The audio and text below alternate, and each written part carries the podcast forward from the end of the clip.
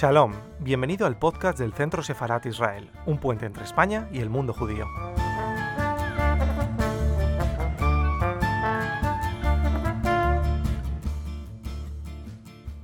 Bueno, bienvenidos, muchísimas gracias por estar ahí. El tema de esta conferencia es la figura de Pau Casals como apóstol de la paz, pero tendrá que ver con otras significaciones que ya voy a recorrer. Tengo una cita de inicial que dice, soy un hombre muy simple, soy un hombre primero y un artista después. Mi primera obligación es para el bienestar de mi prójimo. Me esforzaré por cumplir esta obligación a través de la música, ya que trasciende el lenguaje, la política y las fronteras nacionales. Mi contribución a la paz del mundo puede ser escasa, pero habré dado todo lo que puedo para conseguir un ideal que considero sagrado. Pau Casals.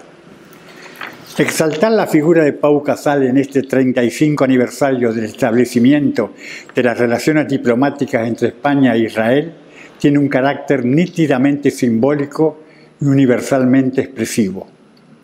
El gran chelista catalán representa a aquellos seres que lo han dado todo por la paz entre los pueblos, y su lucha obcecada y humanista fue por estar siempre a la altura de ese mandato. Un intento entrañable y profundamente comprometido de explicarse el mundo. Lo confirmó plenamente el secretario general de las Naciones Unidas, UTAN, al entregarle la Medalla de la Paz el 24 de octubre de 1971. Hace de esto 50 años y su sentido y vibración humanas siguen vigentes. El discurso que pronunció Casals en agradecimiento y su ulterior interpretación del Candle Cells ha quedado como uno de los testimonios más impresionantes de la palpitación y dimensión humanitarias a la que pueden llegar los hombres cuando exaltan su perfil agradecido. Les transcribo algunas frases del discurso. Este es el mayor honor que he recibido en mi vida la paz ha sido siempre mi mayor consideración. Ya en mi infancia aprendí a amarla. Mi madre, una mujer excepcional, ya me hablaba de la paz cuando yo era chico, porque en aquel tiempo también había guerra. Además, soy catalán. Cataluña es una provincia de España y tuvo el primer parlamento democrático mucho antes que Inglaterra. Tengo 92 años. Por eso, por la paz, es que las Naciones Unidas están en mi corazón Hace muchos años que no toco el violonchelo en público, pero creo que debo hacerlo en esta ocasión. Tocaré una melodía de folclore catalán, el canto de los pájaros, porque los pájaros cuando están en el cielo van cantando paz, paz, paz. Y es una melodía que Bach, Beethoven y todos los grandes habrían admirado y querido. Además, nace del alma de mi pueblo. Agrega esto un reportaje en el diario ABC donde Casals dice, soy catalán pero no separatista. La reina María Cristina fue para mí como una segunda madre. Tocaba el piano con ella y jugaba con Alfonso XIII. 50 años fuimos amigos. Mi mujer y yo pasábamos temporadas con ellos. En plena república, cuando me hicieron hijo adoptivo, elogié a la reina y me ovacionó todo el mundo fue cuando dije mi pequeña verdad. Las únicas armas de que dispongo son la batuta y el violonchelo. Nunca volveré a tocar mientras las democracias no cambien su actitud con España. Y finaliza, cuando la persuasión universal desespera, la única posibilidad de decidir entre verdades nacionales diferentes es la guerra. En aquella ocasión, cuando le entregaron la medalla de la paz, Casal interpretó por última vez el canto de los pájaros en público y con sus 92 años. Desde ese momento fue considerado músico universal. Se hacían realidad aquellas bellas palabras de León Tolstoy. Si quieres ser universal, habla de tu aldea. Esta melodía, originalmente un villancico del siglo XVIII, es de autor desconocido. Casal hizo un arreglo para Chilo solo, fue durante años la canción de la nostalgia, hasta llegar a transformarse en el himno de la paz. Albert Einstein dijo, Pau Casal ha sabido comprender con clarividencia que el mundo corre un peligro mayor por parte de todos aquellos que toleran el mal que por parte de los que lo producen. Él no quiso tolerarlo. Su herencia es una lección de humanismo, coherencia y paz. Y el mismo Casal lo expresó así. La tierra se vuelve cielo cuando liberas tu miedo. Lo principal en la vida es no tener miedo a ser humano. Vivir no es suficiente, debemos participar. A veces participar, digo yo, es también rezar un Kaddish. Casals, con su chelo, interpretó en su vida varios Kaddish, esa oración por la gente desaparecida que tiene el rito judío. Ese recuerdo de sombras que él adquiría, en él adquiría el sentido de una invocación mesiánica, porque la oración del Kaddish no se centra en la muerte, sino en la esperanza de paz. El rezo mismo lo dice, descienda del cielo una paz grande y necesaria. Para Casals, la paz era el anhelado Mesías, y su lucha se sostenía en que ese Mesías llegara lo antes posible anhelo que expresaba a través de esas cuerdas que soñaban entre la batalla y la lírica, entre la épica y el corazón. Los judíos tenemos siempre razones para una oración fúnebre. Los que han escuchado ese dolido requiem, que es un superviviente en Varsovia, de Arnold Schoenberg, saben a qué me refiero. A esa estremecida escolanía con gemido final que siempre se nos atraviesa en la garganta, en cualquier momento y en cualquier circunstancia de la historia. Lo que está sucediendo en Medio Oriente es el paradigmático de estas palabras. No somos víctimas de una injusticia, somos víctimas, como lo son los palestinos, de la incomprensión y el desentendimiento del mundo. Dos pueblos que podrían vivir en paz si el mundo así lo decidiera. Es un mundo de hombres como Casal, lo que está sucediendo no hubiera sido posible. Con él hubiera sido verosímil un Medio Oriente sin la estupidez irredimible de la condición humana. Israel es un Estado que, como dice Esther Bendahan, directora de Cultura de Sefarat Israel, merece no tener que explicarse de nuevo, liberado de la carga de la historia, de tener otra vez que justificarse ante ella. Esa es la misión del Estado de Israel, unificar el judaísmo en un territorio y tender un puente, un vínculo inaprensible con todos los estados del mundo. Hoy esa memoria histórica es nuestro estado de España. Para festejos de esta índole, habitado de encuentros multidisciplinarios, los seres humanos elegimos un tema concreto o la especificidad de un autor o artista para que la memoria sea también metáfora. Y aunque estoy convencido que a veces el silencio es lo más expresivo que posee la palabra, es cierto también que hay un idioma silencioso que no se construye con palabras, pero que se expresa con ellas. Cuando un amigo querido me dijo que la Biblia es la historia de un silencio, creí comprenderlo. Pude entender que todo texto, y ni qué decir el libro de los libros, esa patria portátil de los judíos, en palabras de Heine, tiene un sentido oculto y por eso es una fuente inagotable de historias.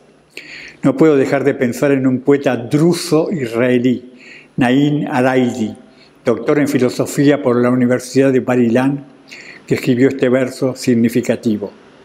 Muchos nombres le pusieron a la tierra y a todos ellos sabe responder.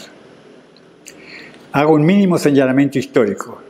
La firma de relaciones diplomáticas entre España e Israel se hizo el 17 de enero de 1986, participando los gobiernos de Felipe González y de Simón Pérez, proceso que había comenzado en el gobierno de Leopoldo Calvo Sotelo. Estaba presente también el embajador de Israel en Madrid, fue nuestro siempre querido Shmuel Adaz, un sefardí nacido en Chaco, Argentina, en 1931. Y no quiero dejar de mencionar a otro amigo nuestro, Enrique Mujica Herzog, judío vasco, que fuera pieza indispensable en el desarrollo de esas relaciones hispano-israelíes. Por último, mencionar a Maurice Achuel, otro de los protagonistas esenciales de ese desarrollo. No voy a referirme a la presencia judía en España que se remonta a los tiempos del rey Salomón. Se puede documentar la presencia de comunidades judías en estas tierras desde el siglo I. Lo que sí quiero señalar es que la palabra judía en España emerge, como en tantos otros países, del exilio, de la pérdida de una palabra originaria que se destierra para ser de otra manera. Un viaje difícil y obstinado que ha continuado hasta nuestros días. Israel es hoy el refugio de dicha palabra y que España haya reconocido su existencia y la existencia de un Estado nacido de ella es lo que estamos recordando. Ya sabemos que la memoria es el sustento más sólido del pueblo judío. La memoria de la liturgia, la memoria del derecho a ser libres, la memoria de vivir en paz, la memoria de la plegaria por un mundo mejor. La memoria, como dice Lessing, de miles y miles de años que no han pasado todavía. Reitero, la decisión de referir esta memoria a la figura de Pau Casals tiene un valor ejemplarmente emblemático. Por eso voy a referirme brevemente a su vida, a su lucha, a sus debates ideológicos, a su amistad con Israel y a su umbilical relación con la música de Johann Sebastian Bach, a quien sirvió con la belleza de su sonido y de la que extrajo las motivaciones para ponerse al servicio de dicha belleza. Pero antes, como cita inicial y metáfora poética, quiero leerles una paráfrasis que hice de un poema de Manuel Mujica Lainez el famoso escritor argentino, autor de Bomarzo, y que dice así, cuanto más me afligía la amargura de mi país burlado y humillado, y el no reconocerlos transformado en un niño al que guía la locura, cuando ya no sabía hacia qué lado volver los ojos de la noche impura, porque todo era miedo y espesura, nada nos quedaba de lo amado. Me acerqué a ti, que estás en la alta calma de lo inmortal, y entonces mi pobre alma recuperó, escuchándote, el sosiego, pues tu música exacta me decía que no hay eternidad sin armonía y sin fuego, que no fuera ciego ni sordo de corazón y que tú, Bach, fueras mi ruego. Escribió Pocasal. Para empezar, Bach, y luego ya puede uno ponerse a estudiar o tocar cualquier cosa, pero lo primero es lo primero, por eso comprendo muy bien cuando ante el asombro de sus alumnos, Schoenberg en lugar de darle clases de dodecafonía, los ponía a estudiar los corales de Bach. Y digo Pau y no Pablo por dos razones. Él prefería que lo llamaran con ese nombre porque se sentía catalán y a la vez porque Pau quiere decir paz. Su vida fue consagrada a la búsqueda de la paz entre los pueblos y a darle sentido a su propio nombre esa paz que las conmemoraciones actualizan como un imperativo categórico y que hoy recordamos en esta memoria de Sefarat Israel. Él mismo lo dijo, yo, desde que era yo, hablaba de paz. Y de paz habló toda su vida, condenando toda arbitrariedad sobre un inocente inmolado o injustamente tratado, o sobre un pueblo sometido al autoritarismo, al despotismo o a la arbitrariedad. Por ello se negó a tocar delante de Hitler y de Stalin, y se exiló en Prades cuando no pudo seguir más en medio de regímenes totalitarios. Como escribió Antoine de Saint-Exupéry, he meditado largamente el sentido de la paz. Viene de los recién nacidos, de las cosechas logradas, de la casa por fin en orden. Viene de la eternidad donde penetran las cosas cumplidas. Casals hubiera rubricado estas palabras, incluso las referidas a Dios, porque él, como Cioran, conocía a Dios. Se llamaba Johann Sebastian Bach. Decía Casal, para mí Bach es como un Dios, lo sabía todo y lo sentía todo. Era él todo. La casa por fin en orden que dice Antoine de Saint-Exupéry, o como alguna vez lo señalé, Bach es el creador que le puso corcheas a Dios. Casal era un hombre íntegro y ajeno a todo fundamentalismo hijo de un pensamiento abierto, pero enormemente exigente con su arte y con la responsabilidad del ser humano. Desde todas las miradas era un ser libre, aunque terriblemente inflexible con nuestra fragilidad, y ello era tan puntilloso y severo que a la vez demostraba una democracia cabal. Decía, el error parece posible y es aceptado. Yo no lo acepto. Esa no aceptación, esa exigencia sobre sí mismo, lo llevó a morir en el exilio. Pero lo singular es que dicha frase de ese ser pertinaz es la misma frase que pronunciaron los profetas bíblicos a lo largo de la historia. En su prédica moral, en su desvelo, en su convocatoria a una justicia social, Casals, como ellos, sabía que muchas veces el silencio sirve de amparo a la mentira. Su vehemencia era similar. Así como la Torá fue el punto de partida de aquellos outsiders, así Bach fue la expresión de pentagramas que respiran paz. En su amor al orden creativo, Bach fue un representante de la paz. Casal sirvió a la música como una opción religiosa, con la pasión de los rebeldes bíblicos. Ambos se negaron a ser incluidos en ningún orden establecido por la iniquidad o el desafuero. Para Casals como para aquellos iluminados, lo suyo no era una opción, era un destino. Y un destino no se narra, se canta. Ellos inauguraron la pregunta desde el lugar mismo donde sobraban las respuestas. Yo no acepto el error, es una frase cabal, un imperativo categórico, una resonancia de tonalidad bíblica. No hay en ella resignación, sino batalla.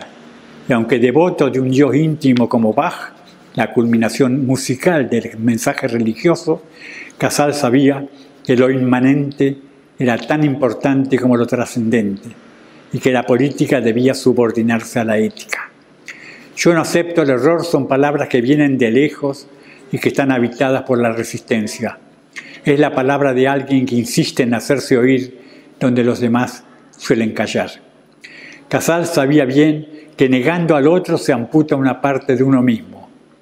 Si habláramos en términos musicales, podríamos decir que Casal era la expresión tonal de una disonancia, es decir, yo no lo acepto que suena a música de siglos. Casal, el mismo ser que alguna vez dijo que el periódico de ayer era cosa del pasado y una suite de Bach cosa del futuro. Esa suite de Bach que él encontró en los papeles de una librería de viejo en la Barcelona portuaria. Casal, siendo un republicano casi militante, llevaba en su chelo una medalla que le había regalado la reina María Cristina de Austria, tan vinculada con España por su padre y agradeció siempre, repito, el comportamiento de la monarquía con él. La misma reina le regaló un chelo guarnierus que conservó toda su vida, porque para Casal no había divisiones o límites o opciones que no fueran las de su ética personal, alejado de toda certeza omnipotente, de toda certidumbre estereotipada y de todas banderas extremistas. Él sabía que los caminos de acceso a la música son a veces intrincados y perturbadores, pero que son los más idóneos para encontrarnos a nosotros mismos, aunque a veces sea a través del dolor. En ocasiones el dolor solo puede curarse con dolor, decía. De ese pensamiento nació el canto de los pájaros. Por eso, por la libertad y la lealtad con que asumía su opción ideológica y musical, Casal chocaba con los poderes establecidos. Su relación con el mundo judío fue intensa y gratificante para ambos. Debo confesar que cuando veo el vídeo de Golda Meir besando las manos de Casal después de un concierto en la Knesset, me conmuevo profundamente.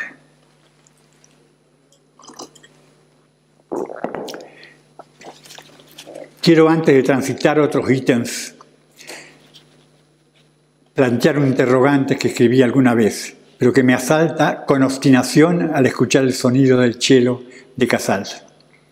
¿Es posible conocer el corazón del corazón de una determinada obra, sobre todo si hablamos de música? El mismo Casal decía, el corazón de una melodía no se puede poner en un papel. Es cierto, la forma en que una música se hace con nosotros tiene tanto de enigmático como de complejo. Es un momento en que se aunan la expresión singular de un intérprete con la repercusión emotiva que ese mismo intérprete produce. Es decir, el sentir de un sujeto con el sujeto de un sujeto. Esa complejidad incluye, permítanme llamarlo así, determinados movimientos de espíritu y determinados caminos interiores que hacen virtualmente imposible aprender la verdad, si es que ésta existe. Fluctuaciones del alma, la llamaba Spinoza. Ningún análisis racional ni ninguna pretensión de laboratorio puede dejarnos ver qué se oculta en ese enigma que habita en todo oyente o melómano, allí donde algunos consideran que un don se nos ha otorgado y que por su misma esencia ese don se consume a sí mismo. Susana Ruskova, famosa clavecinista judeo-checoslovaca, fue internada en Terezín por los nazis. Sus abuelos y sus padres murieron en el lager. Cuando la llevaban a Auschwitz en un camión de ganado, comenzó a escribir en un pedazo de papel roto una pequeña parte de la suite inglesa número 5 en mi menor de Bach. Quería tener un pedazo de Bach conmigo como una especie de talismán porque no sabía lo que nos esperaba, dijo. Casal, ese descifrador perfeccionista de pentagramas, estudiaba cada día de la semana una suite de cello para Bach. Como ustedes saben, las suite para cello son seis, y el domingo repetía el estudio de la sexta por ser la más difícil. Esa rutina la mantuvo desde sus primeros años hasta los 93 en Prades. Estudiaba todo con el mismo ahínco que en sus inicios. Fue un encuentro decisivo en mi vida que me abrió todo un mundo nuevo, dijo. Cuenta Marta Casal, su esposa, que el gran chelista tuvo tres negaciones en su vida respecto de dar un concierto. Se negó, como dije, ante Hitler, se negó ante Stalin y se negó a tocar en países que habían reconocido el régimen que imperó en España después de la guerra civil. Esa conducta civil ha sido respetada hasta hoy. Hace pocos días, en la Fundación Pablo Casal de Puerto Rico, que dirigió Marta durante años, se hizo un concierto por la paz en Siria y Medio Oriente. Dice Marta, Pau se oponía a las guerras, la opresión y la dictadura, pero no era un político representaba un solo partido, el de los derechos humanos. Y cuando se negó a tocar en Alemania fue expresamente por el trato que recibían los músicos judíos a raíz del régimen nazi. Casal estuvo en Israel tres veces.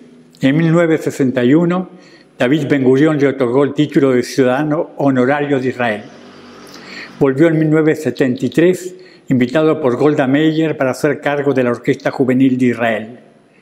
Casal, ya con 92 años, dirigió la orquesta acompañado de Isaac Stern y Alexander Schneider. El día de llegada mantuvo una entrevista de dos horas con Golda Meir en su habitación del Hotel King David. Tres meses más tarde fallecía en Puerto Rico, el mismo día que nacía en el kibbutz de Israel un niño llamado Amit Pellet, luego brillante músico que fue el custodio del cielo de nuestro músico durante muchos años. Marta lo nombró el embajador del legado de Poca Sals. Su legado artístico y pacífico estuvo, pues, a cargo de un músico israelí. Se cuenta que cuando Casals ensayaba la novena sinfonía de Beethoven en Barcelona, en el Liceo, comenzó un intenso bombardeo y los músicos echaron a correr dejando abandonados a los instrumentistas. Casal recogió un violonchelo del suelo y comenzó a interpretar una suite de Bach. Al escucharla, los músicos regresaron a sus puestos. Las actitudes más entrañables e inesperadas nacían de la conducta de Casals. Cuenta Subin Meta que después de un concierto con el Don Quijote encontró a Casal llorando. Maestro, ¿qué le ocurre? Respondió, me he emocionado mucho al recordar que el propio Strauss me dirigió en este poema sinfónico. Alguna vez opuse, como las dos caras de una moneda, el aria Erbarme dich mein Gott de la Pasión según San Mateo de Bach, esencia del espíritu europeo, anhelo de trascendencia y fraternidad y canto único a la paz, con el poema La fuga de la muerte, Todesfug de Paul Celan, escrito desde y sobre Auschwitz, signo del desmoronamiento de una civilización que se rinde ante el asalto de la muerte. Freud habría dicho que Thanatos venció a Eros. Pero lo cierto es que todo momento la música dispara preguntas, caminos a medias, hilos sueltos, corcheas nómades que avisoran una posibilidad y otras que nos provienen de que no se trata de llegar a ninguna parte, sino a todos lados. Todo queda a expensas de nuestro mundo interno y su singularidad. Don Federico Sopeña, ese sacerdote melómano y amigo, me comentaba que cada ser humano posee su propia corchea y con ella se expresa. Esa corchea nuestra es patrimonio personal y nos marca como un documento de identidad. También en eso somos especie única, como decía don Miguel de Unamuno. Recuerdo en este momento que en medio de estos febriles años que signan las exploraciones espaciales y en este periodo final con la odiosa pandemia, un periodista preguntó a un científico el famoso interrogante de Carl Sagan.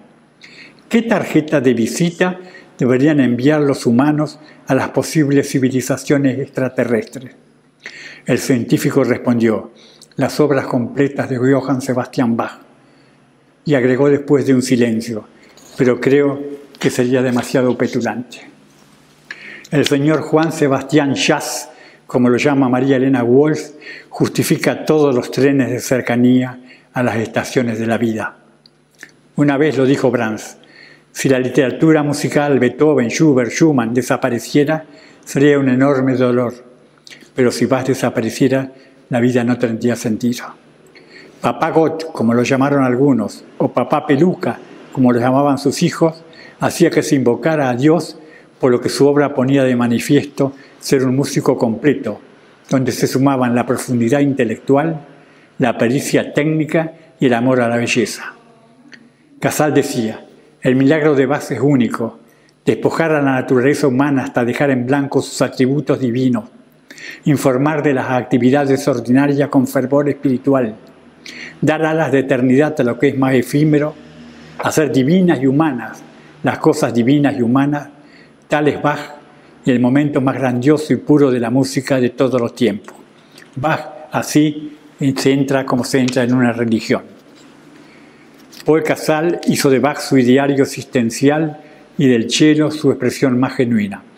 Pero entre suite y suite no abandonaba, en cuanto la situación lo reclamaba, su responsabilidad humana, el derecho y la paz entre los hombres. Su tensión de vida tenía siempre dos semblantes, la corchea al servicio del prójimo que lucha por un mundo mejor y la música como bálsamo que justifica el vivir. Ese bálsamo se llamaba, como hemos dicho, Bach. Perdónenme esta arbitrariedad, pero así como Kafka es aquel hombre que sabiéndose inocente se siente sentenciado, Bach sabe que solo los pentagramas del absoluto pueden neutralizar la culpa de vivir. Una vez en tono humorístico, Juan Ángel Vela del Campo, hablando de Eugenio Trigas, señaló la existencia de su pasión futbolera, un equipo que tenía a Bach de portero. Recuerdo su expresión, es un portero que lo para todo. ¿Por qué lo traigo a colación? Porque el acorde que lo para todo es la respuesta esperada. Lo decía Max Reger. En una fuga de Bach está contenida toda la filosofía de Occidente.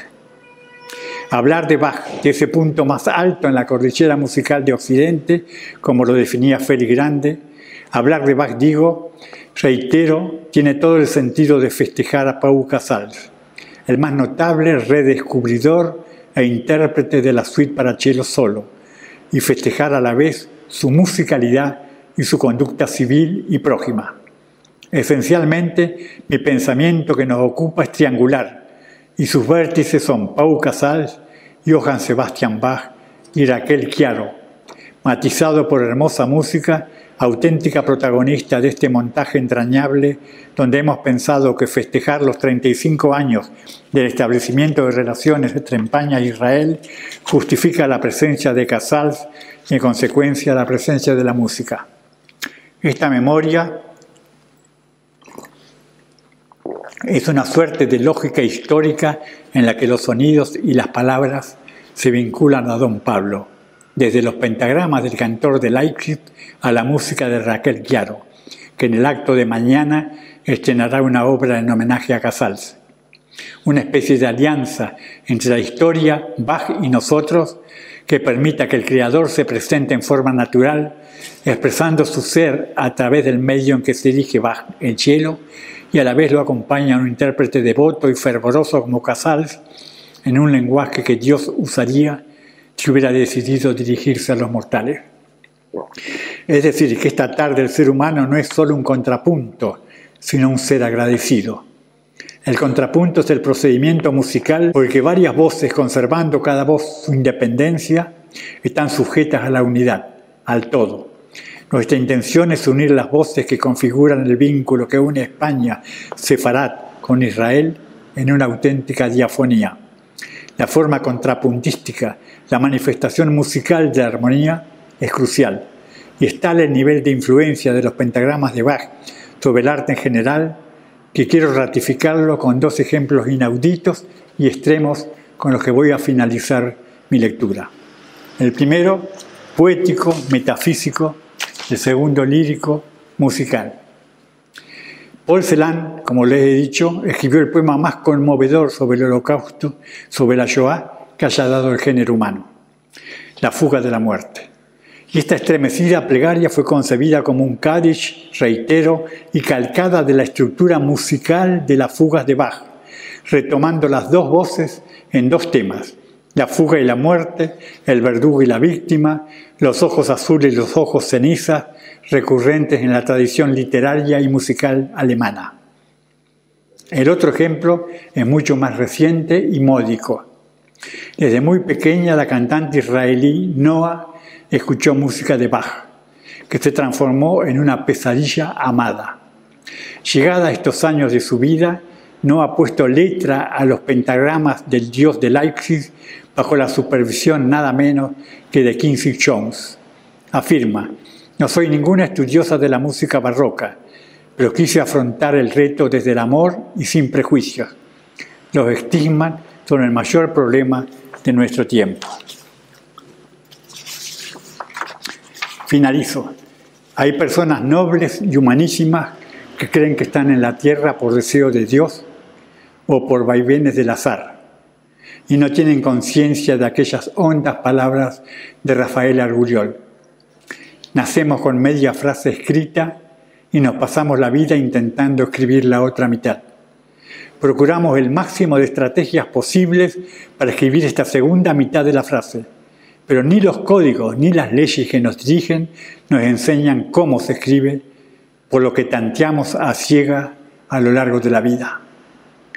Por eso digo yo, es difícil tratándose de música escuchar la razón, pero si esta tarde estamos cerca de ello, es porque estamos cerca de Bach. ¿Tiene acaso lógica racional que fuera Mendelssohn, 100 años más tarde y por pura casualidad, quien nos hiciera comprender la grandeza de la pasión según San Mateo? Con solo eso, Mendelssohn tendría garantizada su lugar en la eternidad. Ustedes lo considerarán un pensamiento delirante, pero yo pienso que si un ateo y descreído como Cioran ha podido decir que Bach la prueba más fehaciente de la existencia de Dios, fue gracias a Mendelssohn, a un judío que supo ver detrás de los espejos. En un libro que acaba de publicar Javier Elso, el sociólogo vasco, me cuenta, y me digo me cuenta porque publica un intercambio de cartas que tuvimos, un fragmento que quiero reproducir. Déjame que te diga que desde que sentí la vivencia de la muerte con el coronavirus, estuve ingresado en el hospital acompañado de mi inconsciente, aunque reflexionando religiosamente. Los dos libros que reflexioné fueron El clave del bien temperado de Bach, Daniel Barenboim en el primer libro y Edwin Fisher en el segundo, y es la única música que escuché en el hospital varias semanas después, al comienzo de mi convalecencia y ya en mi domicilio. Todo está en Bach, le escuché decir a Chillida en una ocasión. Parafraseando tu texto, escribo que en tus corcheas está el desafío que nos arrastra a buscar una respuesta que, aunque provisional, amaine nuestra ansiedad, incluso consintiendo que puedan ser autoengaños tramposos que nos protejan del vacío, especialmente cuando el vacío es definitivo. Estas palabras de Javier Elso, que por estar publicadas me permito reproducir, son extraordinariamente significativas respecto del tema que estamos transitando. Casal, Bach, la música, el sentido de lo trascendente, la paz. Un hombre cabal frente a la muerte que recurre al clave del bien temperado como mano tendida hacia la esperanza o por lo menos hacia una despedida sentida. Cito finalmente esa encantadora canción infantil que cantamos, cantamos los adultos de María Elena Walsh, que dice en su primera cuarteta, no son los ángeles que cantan, no son los pájaros ni el mar, es un Señor lleno de cielo, el Señor Juan Sebastián, cuya última cuarteta dice, está contándonos un cuento que no termina jamás. Dios le dicta su argumento al Señor Juan Sebastián. Casal nunca dejó de escuchar el oboe de amor de Bach en si menor, la tonalidad favorita de nuestro músico. Por eso Bach, por eso Casals y por eso Raquel Quiero. Muchas gracias.